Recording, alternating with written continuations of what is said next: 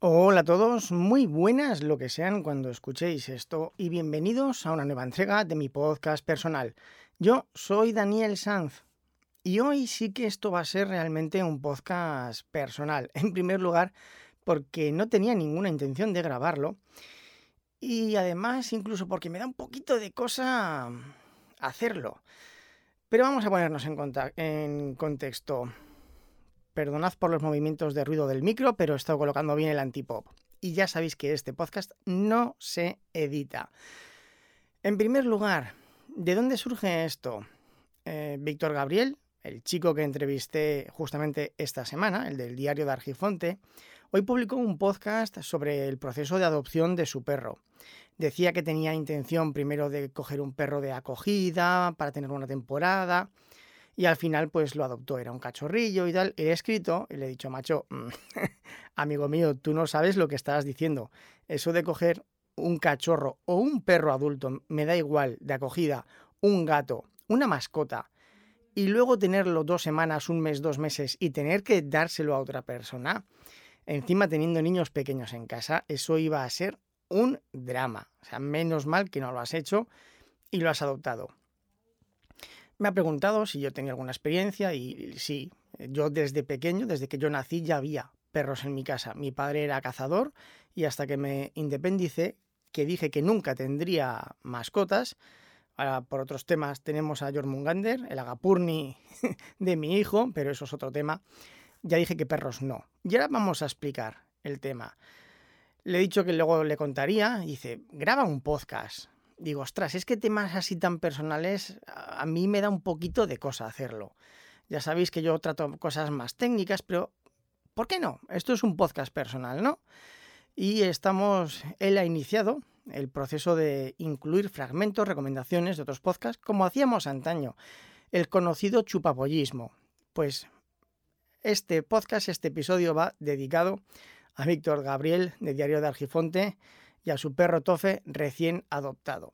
He tenido muchos perros. He tenido incluso lo más doloroso, que es que tener una perra y que críe en casa. ¿Por qué es lo más doloroso? Porque si nacen 6, 7, 8 cachorros, 5, no te los quedas todos. Te quedas uno, como mucho dos, y el resto los tienes que regalar. Pero claro, tienes que verlos nacer en tu casa tienes que cuidarlos esas primeras semanas, ese primer mes, dos meses, hasta que ya tienen cierta fuerza, se pueden desprender de la madre y eso es muy duro.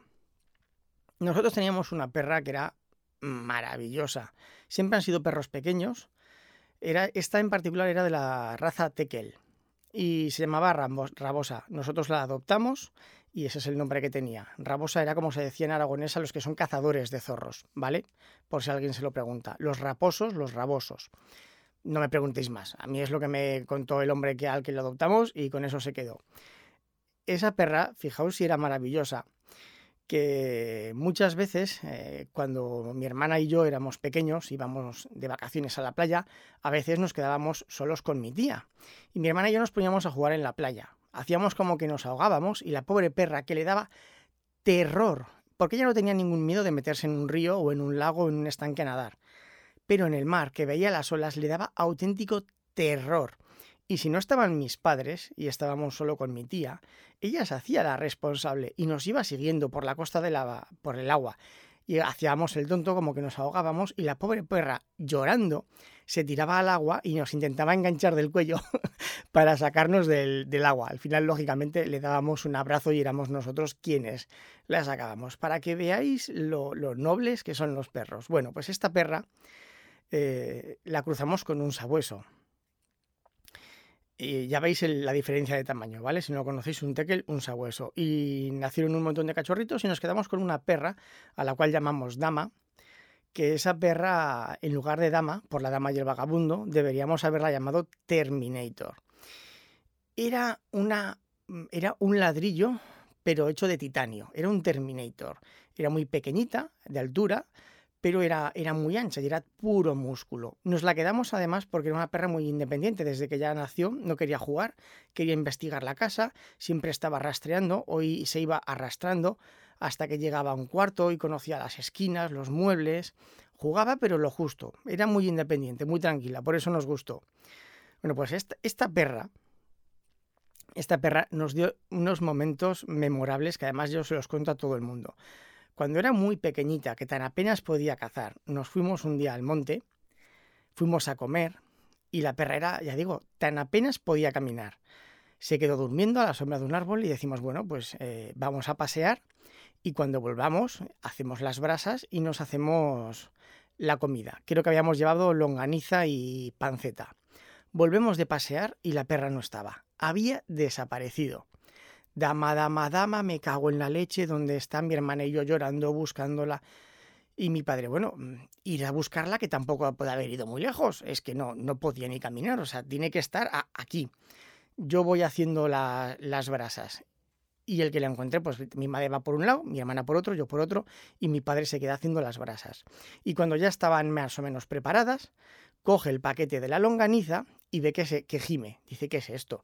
Abrió el paquete de la longaniza y la perra estaba dentro del paquete de la longaniza fresca, lo había olido, lo había seguido, se había metido, se había comido los casi dos kilos de salchichas y las patas no le llegaban al suelo, no podía ni caminar y estaba ahí gimiendo que no podía, que iba a reventar.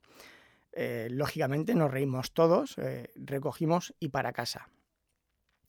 Esta perra yo la vi nacer y murió dos días antes de la boda de mi hermana. Tenía más de 15 años, no recuerdo la fecha, no sé si tenía 16 o 17 años cuando murió, una barbaridad. Pero algunas cosas que yo puedo decir que siempre recuerdo de esta perra es que cuando era un cachorro estábamos haciendo la reforma de casa, tirando paredes, cambiando el cableado y se electrocutó.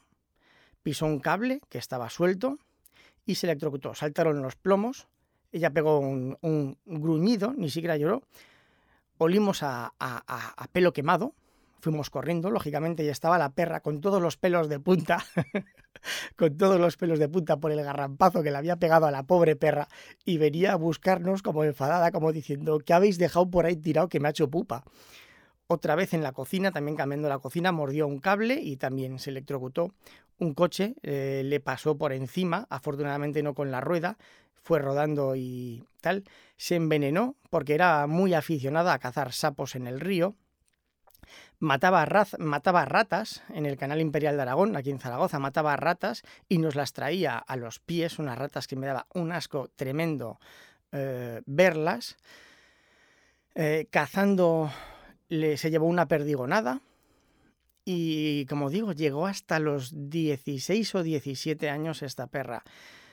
Y os puedo decir que aunque yo ya era adulto, porque lógicamente falleció cuando mi hermana se estaba casando, eh, no os podéis imaginar lo mal que se pasa. Cuando tienes un compañero de vida, porque eso es un compañero de vida, que lo ves nacer, que lo cuidas, que crece junto a ti, que está ahí en todo momento, eso es un compañero de vida y duele mucho. Y da igual que lo tengas dos semanas o un mes, que si tienes un compañero y luego tener que entregárselo a otra persona, de verdad que te duele en lo más hondo. Y tener que enterrarlo no se lo recomiendo a nadie por mucho que la gente diga que simplemente es un animal y yo no puedo entender cómo alguien los puede abandonar en verano.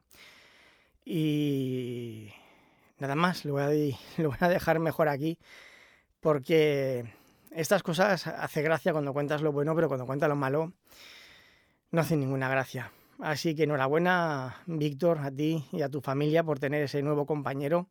Que lo disfrutéis mucho y a disfrutar.